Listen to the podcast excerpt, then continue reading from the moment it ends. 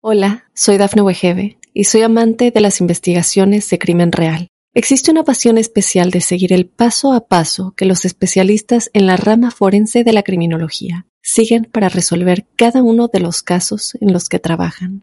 Si tú, como yo, eres una de las personas que encuentran fascinante escuchar este tipo de investigaciones, te invito a escuchar el podcast Trazos Criminales con la experta en perfilación criminal, Laura Quiñones Orquiza en tu plataforma de audio favorita.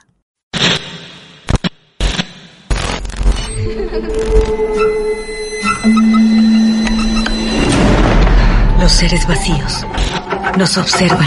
Hasta hoy se registran muchos reportes de actividad paranormal en él. Veo cosas que no puedo explicar. Hay alguien sentado en esa silla. Está aquí. Misterio está fundamentado en el silencio. Pero ya es hora de hablarlo entre todos. Esto es... Hay alguien en la casa. Martes de Misterio. Es divertido asustarse a veces, ¿no?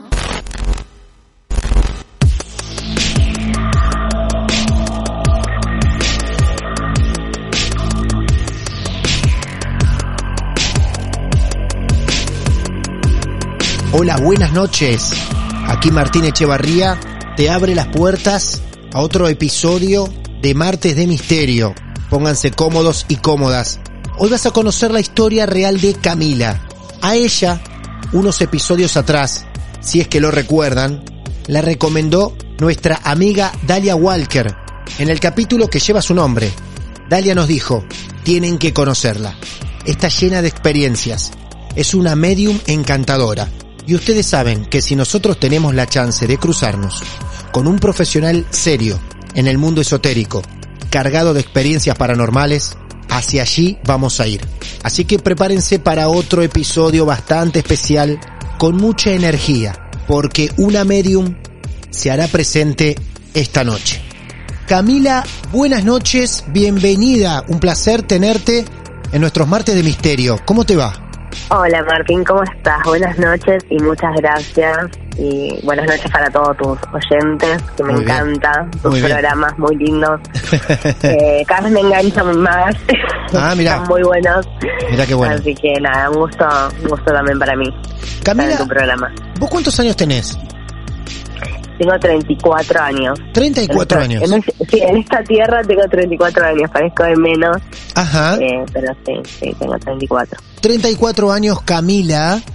Ya sabemos que sos medium, lógico, lo contaba al principio. Y lo primero que tengo que preguntarte, más allá que nos vas seguramente a llevar por tus terrenos plagados, sembrados de experiencias, pero te tengo que preguntar cómo arranca esto de la mediumnidad, desde cuándo o cómo te diste cuenta. Bueno, básicamente desde que nací creo que tengo esta condición. Si bien uno cuando va se va desarrollando y va siendo más grande empieza a darse cuenta del mundo real, ¿no? De, la normalidad, por así decirlo, lo que te imponen todos y lo que tenés que ver y lo que no, ¿no? Básicamente. Sí, sí. Entonces, en mi caso particular es que mm, yo descubro que soy medium básicamente con la muerte de mi mamá, o sea, algo muy muy doloroso, muy triste porque mi mamá falleció a mis dos años de vida y siempre me hacían entender o me hacían creer que mi mamá se había ido, ¿no? Nunca era como algo concreto el diálogo con un niño de dos años, imagínate que el diálogo no podría ser muy concreto de, bueno, tu mamá se murió. ¿Dos añitos tenías vos nada más? Dos años. Dos sí. años. Ajá. Era Bien. muy, muy pequeña. Tengo flashes de mi mamá en, en su velorio, eh, o sea, en su, en su momento de, de deceso, pero hasta ahí es como que, bueno, una niña de dos años que muere su mamá. Después me empezó a pasar que eh, en mi periodo de, de jardín de infante y en mi niñez también de, de primero, segundo grado, yo la veía a mi mamá, o sea, mi mamá se me presentaba y las veces que lo quise, digamos, contar o exponer era como, bueno, dale, viste, la imaginación de un niño hasta donde Sí. llega, ¿no? Ujú. Cada vez eran más claras las manifestaciones, o sea, cada vez las veía más recurrente y no era que yo la veía a mi mamá de una manera muy sutil o muy linda, por así decirlo, sino que la veía cadavérica, ¿entendés? O sea, era muy... Ah, Era, sí, sí, era muy fea la imagen de ella, de ella, no era una imagen linda como de una mamá, era de un cadáver que me Wow. asustaba claramente porque yo era muy chica. Camila, bueno, lo que estás sí, sí. Me sorprende bastante porque en las historias que nos han contado, cuando ven a alguien, sobre todo a un ser querido, fallecido, Sí. entiendo que casi todos, por lo menos las historias que llegaron a nosotros, los ven bien, radiantes, contentos, como en su mejor etapa, por ejemplo. Pero vos Bueno, mi mamá murió en una, en una etapa muy, en un momento muy duro, digo, en un parto, Sí. falleció porque él- él tuvo, o sea, la mataron, no es que murió de causa natural. Eh, entonces, bueno, también su- suceden un montón de cosas distintas cuando un espíritu, y esto es por experiencia, digo, de haber eh, atendido tantos Sí. cientos de casos de personas que morían de causa natural y se manifestaban de una manera muy sutil y personas que por ahí morían en un accidente de una manera trágica, suicidios, lesiones, digo. Eh, el espíritu se manifiesta de muchas maneras distintas. Claro, claro, sí, por en supuesto. mi caso, por tener el canal mediúmnico de la vista, porque encima es que yo los veo como, como son, como eran, eh, y sumado, bueno, a otras cosas más que luego desarrollaré, eh, bueno, a mí se me presentaba de esta manera muy horrible, ¿viste? Porque era mi mamá, pero encima era el hecho de que mi mamá se aparecía de esta manera tan horrible, eh, cadavérica, y me daba miedo. Entonces no- yo no lo podía hablar con nadie, no podía hablar con mi papá, no lo podía hablar con él, porque las veces que había intentado el diálogo, era el rechazo, Mm, era muy duro. Muy duro. De hecho, estoy, sí, de hecho estoy por sacar un libro Sí. referido a esto, a las infancias mediúmnicas, ¿viste? A los niños que no pueden, digo, que ven, que tienen amigos imaginarios, Claro. que ven espíritus y siempre la patología como base, ¿viste? Eso de vamos a medicar al niño, lo vamos a llevar al psiquiatra porque claramente algo le está pasando, ¿entendés? Y el claramente algo le está pasando es escucharlo, o sea, contenerlo, ¿viste? Nuestro mundo está plagado de historias que nos han contado que de grande les, no les quedó otra que creerles, pero que de chico muchos no les creían, ¿eh? Eh, Sí, es, es porque así. aparte hay una condición, que el Sí. niño, que eso también lo he estudiado muchísimo tiempo, que los niños hasta los 8, hasta los 6 años te diría que tiene el canal mediúmnico súper desarrollado, pero hasta los 8, 9 todavía sigue viendo un poco. Mm. ¿Por qué es esto? Porque no tiene esta cuestión de la norma social, de impuesto, ¿no? Todavía está entre el mundo imaginario, entre el mundo sutil, ¿viste? Entre el, el digo y no digo, entre el, ¿entendés? Digo, tiene, Sí, tiene por mucho supuesto. que ver con eso. Por supuesto. Entonces, nada, imagínate que hay muchos padres que lo que menos quieren es lidiar con un problema así. Es como que, bueno, anda a la computadora, anda al celular, ¿viste? Claro. Todo se tiende a facilitar con, con la tecnología hoy en día, ¿no? El diálogo, la escucha, y antes también, digo, de hecho, es algo que me atravesó a mí durante muchos años y no he podido hablar. Y bueno, he sufrido esta sobreexposición a los médicos, ¿no? A, buscarme patologías, a buscarme un montón de cosas y que a super sana nunca he tenido nada más que asma y alergia. No, claro. Eh. Nunca iba a aparecer nada. Te pregunto acá un segundito y vos me contás hasta donde querés, ¿no? Porque es un terreno tristísimo, pero vos a, a mamá la empezaste a ver inmediatamente luego de, de su fallecimiento o unos años después. Mira, eso con- concretamente no te lo sé ¿No te acordás? responder porque era Sí. muy chiquitita, tenía Claro. dos años. Sí. recuerdo que, o tengo recuerdos de que mi tía me haya dicho, mis tías me hayan dicho, eh, siempre hablabas hacia un punto y hablabas, le hablabas a tu mamá, ¿entendés? Mm, Esos- claro. esas, esas imágenes, ¿viste? Como Claro. que encima es cruel, ¿viste? Porque también está esto de que los adultos eh, atraviesan el duelo como puede y encima el niño está ahí recordándotelo a cada momento, ¿viste? Es como mamá, mamá, mamá y bueno, todos Ujú. tienen una manera muy distinta de atravesar los duelos. Por ejemplo, a mí me pasa con, con mis consultantes de que me dicen, bueno, yo me quiero olvidar, ¿no? Y siento que el espíritu me sigue para todos lados y no me, no me puedo no puedo terminar el duelo. Y el duelo no es algo a terminar, es algo a atravesar, ¿no? A veces como que estamos más preocupados en esto de cuándo termina. Y no cuándo empieza. Sí, por supuesto.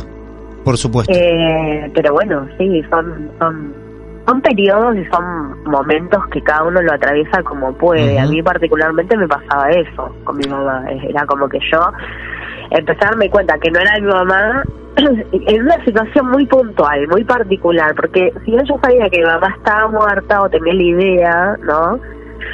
Eh, yo una vuelta estaba hablando con una vecina y le digo, ese olor es de mi mamá, ella me vino a visitar se lo dije, no sé por qué se lo dije, tenía, no sé, 8, 9 años, 7 años. Ella me dijo muy cruelmente, y fue el primer sopapo que tuve a la realidad, por así decirlo, me dijo, eso no es el olor de tu mamá. Ese olor es olor a flor de muerto, me dijo. Justo pasaba un, eh, un coche fúnebre por la vereda. Antes se, se veía mucho eso cuando yo era chica. Sí, Esto de que pasaba, ¿te acordás? por supuesto. que alguien Sí. moría y paseaba por todo el barrio al, al, al muerto, por así Sí, decirlo, sí. eh, y con las coronas y todo. Y bueno, el olor a flor de muerto era el eucalipto. Vos viste que el el- las coronas de muertos tienen el eucalipto. El eucalipto es súper eh, volátil, es como un olor muy fuerte que vos Ujú. al día de hoy si sentís algún árbol de eucalipto te lleva a eso, a una corona de un muerto. O los claveles, viste también. Ahora, y qué- ella me qué dijo, cruel. sí, ella, Qué cruel. bueno, pero era era niña igual que yo, entonces éramos dos niñas hablando, teniendo una charla y se me dijo, no, esa no es tu mamá, eso es olor a colona de muerto, ¿viste? Es Ah. como, ah, ok, mi mamá está muerta. Y ahí fue como caer, empezar a caer en la cuenta de que era medium, de que en realidad la veía mi mamá, pero mi mamá no estaba. Y así con un montón de familiares luego, eh, a posteriori, también, ¿viste? Porque la pérdida, incluso anticiparme a que iba a venir la muerte de algún familiar, ya sabiendo que iba a morir alguien, mu- mucho peor, ¿viste? Porque, bueno, si muere y después se presenta, pero encima tener la responsabilidad de saber cuando alguien se va a morir es muchísimo más triste, ¿viste? Es como inevitable. ¿Y eso lo Es la compartías? muerte. ¿Eso lo compartías con alguien? ¿Le avisabas a alguien o directamente lo guardabas para vos? Eh, sí, muchas veces lo he contado y después, bueno, era como que ya directamente callate porque no queremos saber, ¿viste? Es como muy cruel, no, no. Te digo, no, no, por suerte no.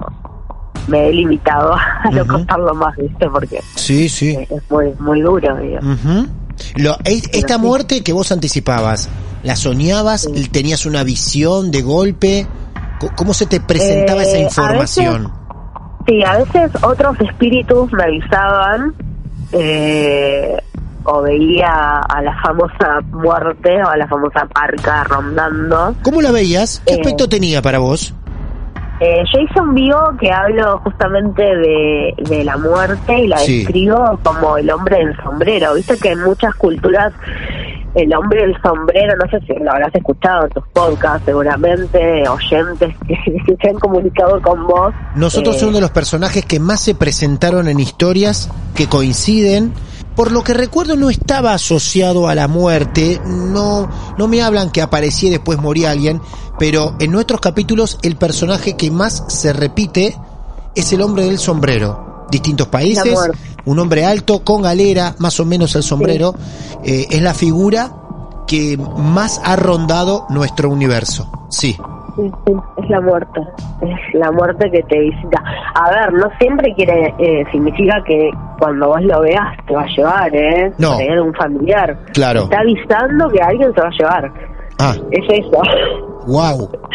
Mirá es vos. eso, sí, es Sí, muy sí. fuerte. Sí. Eh, entonces, bueno, se presentaba el hombre del sombrero eh, y yo ya sabía que alguien se iba. Era automático, ¿viste? Bueno, nos estás dando una resolución muy interesante porque siempre nos preguntamos por qué había tanta coincidencia con ¿Quién el hombre el del hombre del sombrero. sombrero? Así que nos estás dando un aporte muy interesante. Y en ¿Alguno? tantas partes del mundo, ¿viste? Claro. Porque en todas partes del mundo lo han visto en algún momento. Sí, en todas partes. Diferentes años también, diferentes décadas. Sí. Sí, sí. Bueno, entonces van pasando los años vos tenés estas visiones cada concretas. vez más fuertes, Claro. cada vez más fuertes.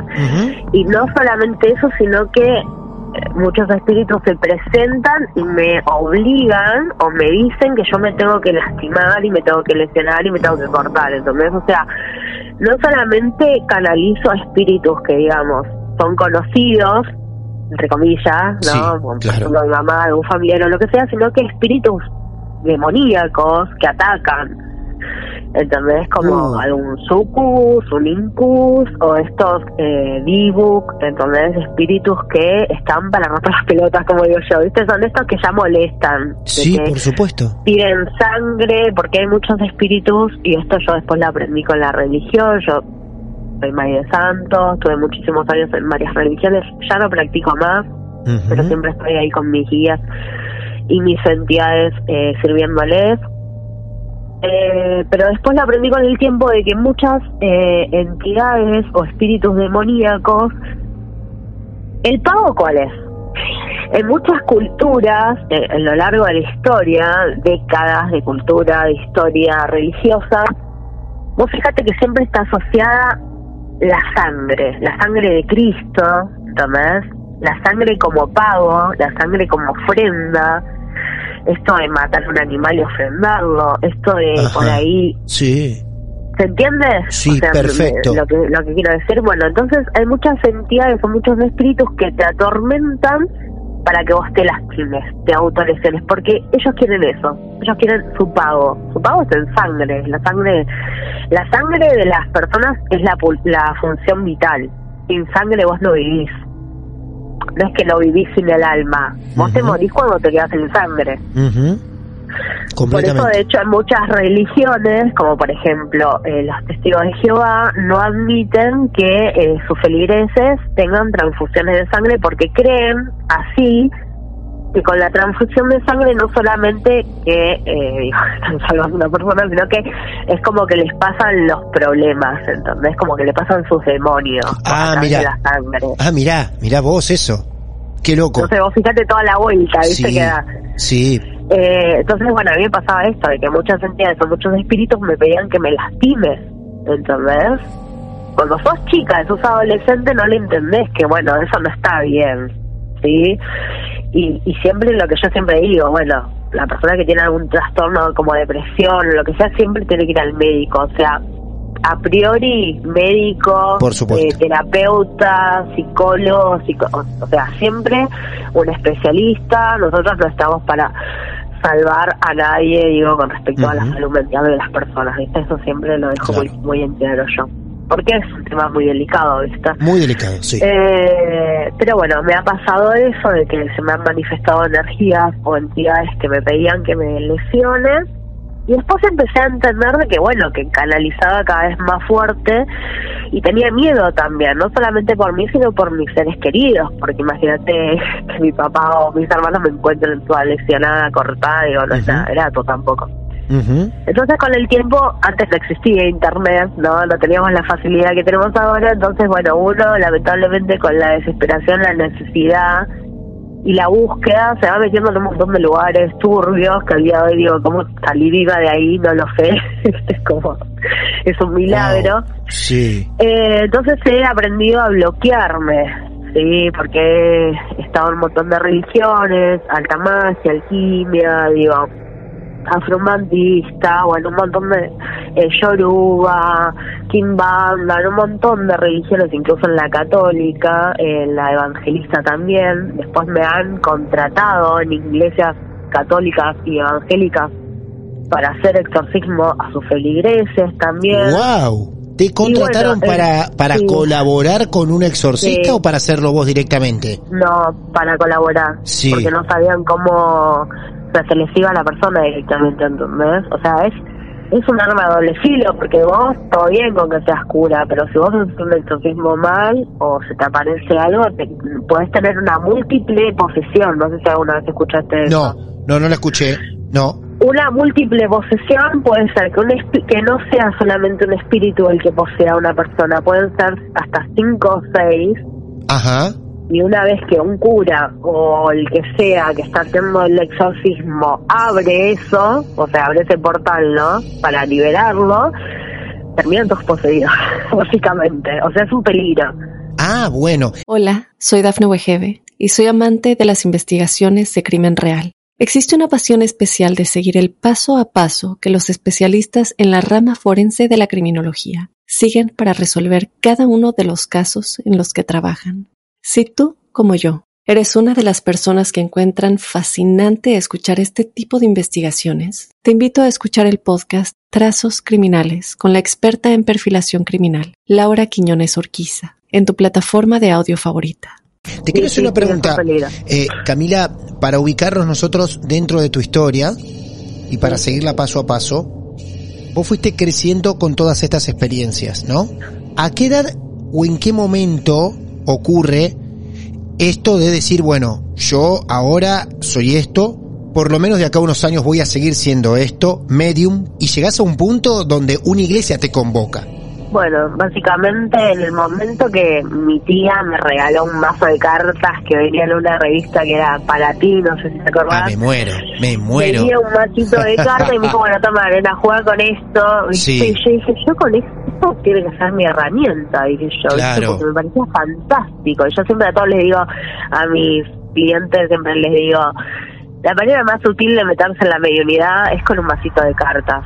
Explorar la energía del otro y la energía de uno y la intuición. Desarrollar la intuición es lo más útil que hay. No meterse Sí. en un templo, en el cementerio, hacer un ritual, matar. No, no, No. no. Agarrar No. un masito de cartas. Lo más útil, ¿viste? Siempre con cuidado, respeto.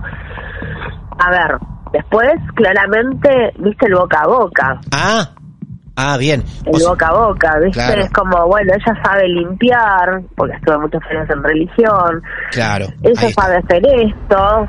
No solamente que sabe la teoría, sino que le pasa, porque ve muertos. ¿Entendés? Entonces, Sí. bueno, de boca en boca siempre fui muy solicitada en mi casa. Era como que ellos sabían que yo vivía ahí. Me golpeaban las manos para que le cure el ojeo, el empacho, lo sé, todo, ¿entendés? Para que los vea, a ver qué les pasaba. Muy curandera de barrio, ¿viste? Pero de muy chiquitita.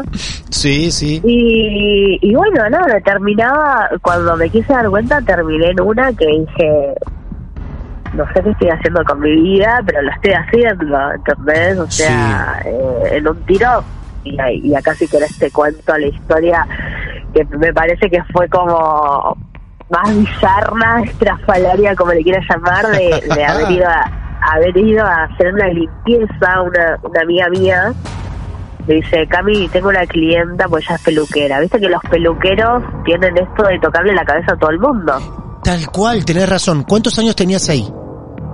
Y hace, no sé, seis años, Seis años. Muy bien. siete años atrás, más o menos. Y mi amiga peluquera me dice, cada vez que le toca la cabeza me hierven las manos, me siento re mal, me agarran ganas de vomitar, por favor mirala, fíjate a ver si tiene algo. Y yo, viste, a veces digo, ¿te parece? Capaz que no es nada, cap- bueno, sí, era. Me dice, bueno, mira, necesito que vengas a mi casa, me hagas una limpieza. Resultó que vivía muy pocas cuadras de mi casa, en San Justo, digo yo. Entonces voy, ¿viste? Me llevo todo mi kit de bruja. Yo dije, voy y veo con qué me encuentro, porque siempre es así. Nunca voy preparada, armada con una artillería con agua bendita. Siempre voy con mis yuyos, mis protecciones, mis guías, ¿viste? Mis Claro. guías, eh, referido a mis guías realmente que son collares que yo uso de guías, de, de protección, que los tengo consagrados. Eh, entonces, cada vez que voy a un lugar me los pongo y, y entro con protección, además de mis entidades y mis guías espirituales, ¿no? Por supuesto. Eh, A vos te contacta, digamos, una amiga peluquera y vos irías a la casa de la señora, de la clienta de la de peluquera. la clienta. Eso sí, es. sí. Bien, bien, muy bien. Ahí de vamos con vos. Bueno, entro a la casa, entro a la casa y me tumbo muerto, básicamente, porque entré, ¿viste? Cuando vos abres la puerta y te tumba Sí. el, el, no sé, la energía, así pesado, el aire caliente. Como todo te mal era de entrada ya, ¿viste? Bueno, entro, le digo, mira, primero vamos a hacer una lectura para ver qué es lo que tenés y después voy a analizar tu casa. Bueno, preparo mi mesita, llevo mis cartas, porque yo, como siempre digo, recién ahora salí del closet de, la, de decir soy medium, siempre la excusa fueron mis cartas. Ujú. Eh, porque no todo el mundo sabe que es medium, ¿no? No todo el mundo entiende también lo que es ser medium. Esto de que, bueno, ¿y ¿qué trajiste? Nada, soy yo. ¿Y pero las cartas cómo me vas a leer? Yo soy el medio, ¿entendés? Es como que no todos eh, Eso es. eso. Por supuesto, eso es. Entonces, bueno, yo fui con mi panito, mis cartas, acomodo las, todo en la mesa, pongo una vela, empie- voy a empezar por la sesión y en- de la mesa se empieza a mover, pero no se empieza a mover sutilmente, empieza a temblar la mesa. Donde ustedes temblar. estaban sentadas con las cartas. En la cocina, sí, porque ya en la cocina tenía una mesita chiquitita, vos entrabas, había un espejo gigante, que era como si fuese la división del comedor y la cocina, y bueno, en la cocina ya tenía una mesita chiquita, nos preparamos todo ahí, la mesa se empieza a mover, me dice "Es el gato. Y yo, mi hermana, el gato no te va a mover la mesa así, y el gato miro para un costado y estaba como en la otra habitación. Claro, nada que Y ver. empiezan a rajunear la madera, pero zarpadamente. La casa era como si fuese, creo que es machimbre, algo así, viste, que se escuchan como se escuchaban los pasos, se escuchaba todo. Y me dice, lo que pasa es que yo te voy a contar, me dice, la casa esta era de mi abuela, murió hace un mes, me decía ella, yo la heredé, y en el altillo están todas las cosas de mi abuela, la tenía todo, el, viste el carrito ese con la que se arrastran los viejos, la chata, bueno, todo, Todo. tenía de la abuela ahí, todo lo que era de la abuela lo, mandó al, al cuartito hacia arriba. Bueno, perfecto. No, ya hacía como un año, no hacía un mes, hacía un año, hacía un mes que ella se había mudado hasta acá. A esa casa. La abuela falleció. Sí. ¿Un año atrás? Sí, un año, dos años, Sí. ponele. Pasaron unos años, ella recién, hace un mes que se había animado a vivir sola ahí, y ella lo estaba convirtiendo a esa casa como en... Ella hacía estas terapias que mm, te acomodan los huesos, Ey, osteópata, ¿no? Bueno, ella tenía una camilla y atendía a todas personas mayores, ¿viste? Porque todas las personas que van con dolores de hueso, bueno. Entonces me dice, yo quiero ver si hay algo acá, cómo lo podemos limpiar, armonizar la casa, que estoy Le digo, bueno, mira, acá básicamente hay que hacer una limpieza full. no, Entonces pero aparte, preparo aparte con lo que se movía la mesa. ¿Rajuneaban qué tablas? ¿Qué maderas? La madera de la, del techo, que era Mm. todo como de madera, Sí, sí. Sí, sí, y sí. la mesa que se movía, y para ella era como, ok, tengo miedo, pero estás vos, ¿viste? Es como... Sí.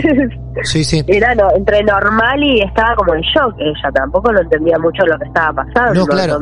¿Ella te contaba o te contó antes, cuando te recibe, si en la casa pasaban cosas? ella me dice que mm, se empezaban a romper las cosas se quemaban los focos o sea explotaban las lámparas Ujú. Y que las paredes chorreaban mucha agua mucha humedad pero que eran de madera ¿entendés? o sea no había por qué chorrear humedad no era de cemento viste ese cemento que transpira Claro, por supuesto. Sí, según cómo esté Eh, pintado. Claro. Sí, dice, chorrea humedad, hay, de a rato se siente como un olor a un talco perfumado, ¿viste?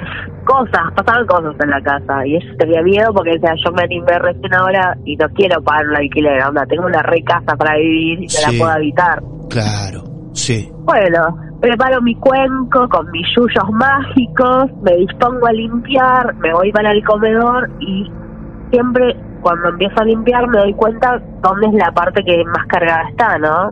Entonces, como que yo empiezo a limpiar en una parte y me detengo como cinco o seis veces en el espejo ese que dividía el comedor de la cocina. Sí. Y digo, acá hay algo, le digo. Dice, es el ropero, es el divisor. Ah, es un ropero, le digo yo, sí, me dice, bueno. Y vuelvo, viste, y limpio, digo, acá hay algo, le digo, acá hay una energía, le digo, lamentablemente vas a tener que tirar algo que está acá adentro. Bueno, abre el ropero, ella como era eh, osteo- osteópata o Sí. algo de eso, era bueno. Sí, sí. Bueno, no tuvo mejor idea que practicar con los huesos de su abuela ¿Eh? fue a robar los huesos de su abuela al cementerio, porque viste que cuando vos practicas medicina o alguna práctica de Sí, esta, tienen esqueletos. Claro, tienen, Tienen esqueletos, esqueletos. que y los sacan del, del cementerio. Algunos los consiguen de contrabando, la mayoría, Sí. porque eso no está permitido. Casi todos, Pero sí, casi casi, todos. todos los consiguen de contrabando, Yo sí. estudio medicina y estudio psicopedagogía. Sí. Así que yo sé lo que es. eh, Claro. digo, en las prácticas todos necesitan huesos. Sí. Todos están desesperados por los huesos. De hecho, hay grupos en Instagram, después fíjate que eh, huesos, un lam, huesos uva. O sea, directamente se llaman así, porque Sí. se traspasan los huesos. Por Bueno, favor. ella dijo, Por qué favor. más sutil, qué más sutil que estudiar con los huesos de mi abuela, dijo. Se llevó los huesos de la abuela a la casa. ¿Sabes dónde los tenía en una bolsa de consorcio? Tenía todo el esqueleto de su abuela. Ah. No, Así, todo. todo. No. No puede ser lo que estás contando. No, Camila, no puede Te ser. lo juro Increíble. por mis hijos. Te lo juro por mis hijos. Agarró una bolsa de consorcio negra. Pesada era, ¿eh? Sí, era pesada. Yo no la quise ni, no, ni la abrió, ¿eh? Estaba todo cerrado, eh, hermético. Es un- no me quiero imaginar. No, no sé. El olor no, porque yo estaba tirando suyos, quemando, viste, de todo. Bueno, agarró la bolsa y le empezaron a temblar las manos a la mina. Y le digo, ¿qué es eso? Mm. Y dice, es mi abuela. ¿Y qué hago? Me decía, ¿y qué hago? Y se agarraba, ¿y qué? Y no sé, qué- no sé qué querés hacer, decía yo, ¿viste?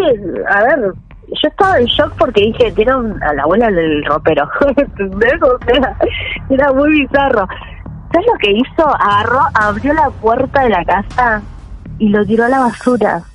Mm. Lo sacó a la calle, donde pasa el basurero. Sí, claro. ¿Entendés? Sí. O sea, le chupó un huevo a la abuela, la tiró a la calle, sacó el de la y se. Supongo, no sé, porque no quise ver, no quise ser cómplice de eso. Saca a la abuela a la calle, la deja en la Eso no es todo. Vamos para el... Yo sigo limpiando, sigo... Ella se va a lavar las manos en un ataque de crisis, piensa que tiene algo en las manos, se las lava como 50 millones de veces. Yo sigo con mi cacharrito limpiando el lugar y de nuevo, en un estante en la cocina me detengo como cinco veces a limpiar. Hay una caja de zapatillas y adentro de la caja de zapatillas hay un cráneo No. de un niño, porque era súper chiquito. Y me dice, Camila, y tengo Camila, dos cráneos perdón. más todavía. Perdón, perdón, perdón. Hola, soy Dafne Wegebe y soy amante de las investigaciones de crimen real. Existe una pasión especial de seguir el paso a paso que los especialistas en la rama forense de la criminología siguen para resolver cada uno de los casos en los que trabajan. Si tú, como yo, eres una de las personas que encuentran fascinante escuchar este tipo de investigaciones, te invito a escuchar el podcast Trazos Criminales con la experta en perfilación criminal, Laura Quiñones Orquiza, en tu plataforma de audio favorita. ¿Vos encontrás un cráneo de un niño? Sí. Yo creo que era un niño, porque era muy chiquito. Era muy chiquitito, claro. ¿Se lo llevó también? ¿Se lo robó del cementerio también? No sé si de dónde lo habrá robado, si se lo habrán dado o qué, pero lo tenía en la casa. Y En cuando... una caja de zapatillas. Termino de hacer la limpieza, todo, y le digo, mira, mi consejo es que vayas y devuelvas todo al cementerio, o sea, que lo entierres, que le des un entierro, ¿entendés? Bueno, esas cosas me encuentro, ¿entendés? No, En por favor, por favor. Lidio más con los vivos que con los muertos, ¿entendés? Sí, claro, claro. Lo que debería ¿Por ser qué? esa casa. No, era un mocherío. Aparte, eh, después que terminé de limpiar, que terminamos de limpiar todo, se empezaron, va, que terminé, que empecé a limpiar, mejor dicho, eh, se abrían las hornallas del gas, ¿entendés? O sea, fue muy difícil limpiar esa casa, muy difícil, porque aparte ella tenía miedo de quedarse sola después. Olvídate, claro. Eh, se había manifestado la abuela, eh, se escuchaban crujidos en el techo de madera, había un olor como a azufre, viste, muy fuerte. Eh, no, no, muy, muy denso. Esa fue una de las más densas que tuve, Sí. porque viví esa experiencia de tener un esqueleto de un muerto. ¿Eso que vivís es antes o después, por ejemplo, de ese exorcismo en el cual te invitan a participar? No, eso, la exorcismo fue hace muchísimo tiempo. Ah, ¿cómo te sentiste en ese momento?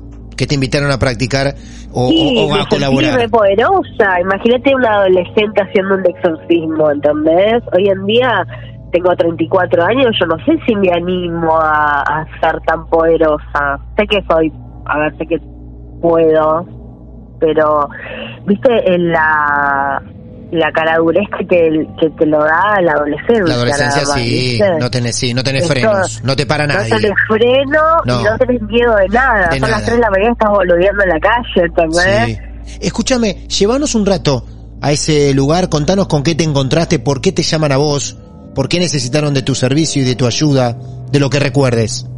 Sí, recuerdo que el cura ese era bastante terrible, se había como apropiado de la iglesia básicamente porque había construido su casa en la iglesia, en la parte de atrás de la iglesia, y todo el mundo sabía que el cura llevaba prostitutas a la iglesia, o sea, a su Ah. casa, porque él había construido su casa atrás. Ah, bueno. Bueno, cuestión de... Sí, sí, esa iglesia es un desastre. Bueno, cuestión de que eh, empiezan a suceder cosas, empiezan a quebrar las imágenes de la iglesia, se rompen al medio, se les rompe en la cara muchas imágenes. Eh, y bueno, empiezan a tener eh, estas cuestiones de, de manifestaciones, ¿viste? Las misas, ya la gente no quería ir porque había muchos rumores de que había habían hecho cosas, ¿viste? Era como muy turbio todo, se había vuelto.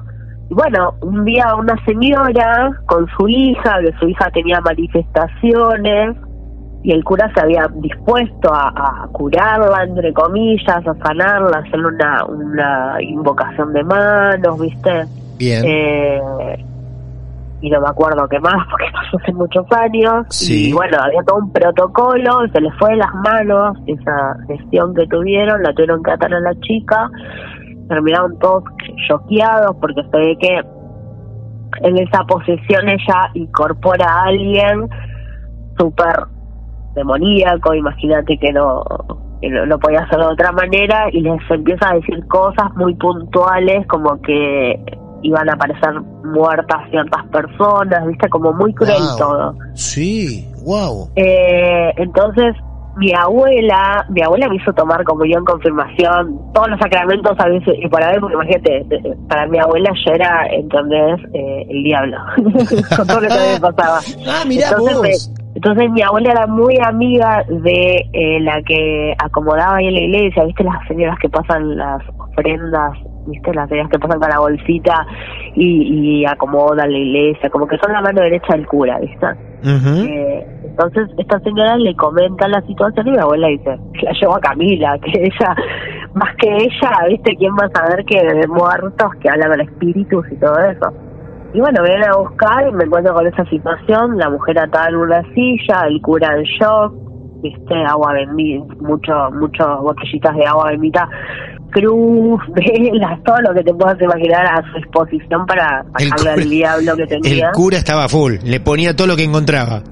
Todo lo que encontró Todo. en la iglesia, hasta, no sé, las estampitas últimas Claro. que estaban guardadas, se las arrimó por las dudas. Estaban todos en shock porque realmente les había dicho cosas muy puntuales de este espíritu, esta entidad, eh, que le había poseído a la chica, como diciendo, ahora, bueno, ahora te va a pasar esto, esto y esto con tu hijo, ahora te va a pasar esto, Mm, ¿entendés? Por supuesto. Bueno, cuando llego yo me encuentro con toda esa situación, todos llorando en crisis, ¿viste? Como que no sabían qué, bien qué hacer, si llamar a la policía o a quién. Eh, y bueno, el cura siempre en todo momento diciendo esto que acá, esto se muere acá, nadie, no puede salir de acá. Por favor, que me ayuden a resolverlo. Y bueno, llegué yo, la soplé a ella, le soplé los oídos, la liberé. El cura le dio la bendición, le dio la bendición a todos los que estuvimos ahí en la habitación. Eran como, éramos como siete, ocho personas ahí. Y no, fue un momento re choqueante porque, onda, entré yo, la soplé la vida y le dije, bueno, chao, te va embora, viste al espíritu, te vas. Eh, lo despaché y listo, quedó ahí. El cura te habrá querido llevar todos los días con él. Decía, acá El ponemos, acá ponemos una a empresa, ese vivo. murió. ¿Eh? El cura murió. ¿Al poco tiempo al de tiempo. eso? Sí, murió. Sí, fue una historia muy muy fuerte. Qué Sí, casualidad. es como mucha casualidad todo. Camila, qué Pero bueno. impresionante. No paraste de regalarnos todo el tiempo datos que nos han Y no dejado nada esto, es como- pasmados, pasmados. Es mucha data, sí, sí. Me ha atendido a muchísima gente. He canalizado Sí, también eh, famosos. Me Ah, han mirá. contratado para, para, no puedo dar los nombres, No, por supuesto. pero, pero he canalizado famosos. Eh, Cuando vos decís que has canalizado famosos, ¿son famosos fallecidos? sí, Ah, me han contratado también para eh, ver si eh, aparecía, por ejemplo, una persona que está desaparecida, para saber si está viva o muerta. Seguimos encontrándonos en Marte de Misterio con gente increíble. Historias que nos dejan pasmados. Sí, súper, súper todo esto. A mí me encantaría poder comprometerte a una segunda parte, por lo menos en este contacto, para que, como lo hacemos con el resto de los colaboradores de Marte de Misterio, como Lucía Nuestra Bruja, el otro medium Leonardo y, y tantos más, me gustaría que nos volvamos a encontrar en el tiempo para que nos Tengo vayas muchísimas reuniendo. anécdotas Sí, para el- del cementerio, que no conté ninguna porque muy bien. miles, miles de, de historias en el cementerio. Eh, pero bueno, vamos a dejarlo para la segunda Sí, parte. sí, porque así tenemos la excusa de volver a encontrarnos y que nos vayas quizá guardando lo que vivas en estos tiempos hasta volver a encontrarnos. ¿eh? Y en este tiempo pasa de todo. Sí. No nos olvidemos que estamos atravesando una pandemia, que hay mucha crisis, digo que la las personas necesitan contactarse con sus seres queridos y estamos todos medio en esta de el más allá y el más acá, ¿viste? Como que queremos tener ese contacto. Entonces, bueno, de ahí estamos los mediums oficiando de, de apoyo a las personas, porque creo que es eso, ser medium es tener empatía, básicamente. Eh, después todo lo demás viene, ¿viste? Pero ponerse en el lugar del otro, en el sentimiento del otro, en el dolor del otro que está atravesando una muerte, una pérdida, un montón de cosas, digo, es solamente tener empatía. Vaya presentación, ¿eh? Sí. Nos llevaste a una iglesia donde tuviste que practicar un exorcismo ante un cura dudoso, relativamente dudoso, a una casa llena de huesos y no olvidar lo que te pasaba de chiquita viendo a tu mamá. Así que fue increíble cada paso que nos aportaste de tu vida, por eso confiamos en, más encuentros, ¿eh? Cuando quieras, para mí es un placer. Camila, contanos cómo te podemos encontrar o cómo te puede conocer la gente en las redes sociales. Bueno, por redes sociales me pueden encontrar en Instagram. eh, mi nick o arroba es arroba un pequeño cronopio, pequeño con NI. Bien. Eh. Y ahí hablo de un montón de cosas, eh, de espíritus, de entidades, cosas que le dan miedo a la gente hablar. hablo de todo eso y más. Muy bien. Y ahí cualquier Así cosa que te pueden consultar. Sí, sí, me pueden mandar un mensaje que contesto todos los mensajes. Camila, gracias por aparecer en nuestro mundo y nos guardamos mucho para una segunda parte. Dale, un beso grande para vos y para toda tu comunidad que me encanta. Muy bien. Bienvenida. Te mando un beso grande. Cuídate mucho. Dale, besos. Seguimos haciendo amigos en nuestro mundo en Martes de Misterio. Seguimos sumando integrantes a lo que llamamos nuestra Liga Paranormal. Con Leonardo, nuestro medium, nuestra bruja Lucía, Manuela Acuña, Laura de Bonis, nuestra cronista de cementerios, Julieta Carrizo, escritora de novelas de terror, y ahora se nos suma Camila, un pequeño cronopio en su red social. Bienvenidos todos y todas a nuestro mundo, que no para de crecer. Cuanto más experiencias vayamos recolectando por el mundo, más tiempo va a durar esta historia, esta costumbre de sentarnos a escucharlos a todos, a todas. Si vos tenés tu caso real para contar, ya sabés que tenemos activas nuestras redes sociales, Martes de Misterio, en Instagram, en Twitter, en Facebook. Y si no, también podés escribirme en mi cuenta personal de Twitter, arroba Martín de Radio. Allí nos alertás y nos decís que también querés venir aquí a presentar tu caso. Muchas gracias, buenas noches y seguramente nos vamos a encontrar en el próximo episodio. Esto es Es divertido asustarse a veces, ¿no? Martes de Misterio. Hola, soy Dafne Wegebe y soy amante de las investigaciones de crimen real. Existe una pasión especial de seguir el paso a paso que los especialistas en la rama forense de la criminología siguen para resolver cada uno de los casos en los que trabajan. Si tú, como yo, ¿Eres una de las personas que encuentran fascinante escuchar este tipo de investigaciones? Te invito a escuchar el podcast Trazos Criminales con la experta en perfilación criminal, Laura Quiñones Orquiza, en tu plataforma de audio favorita.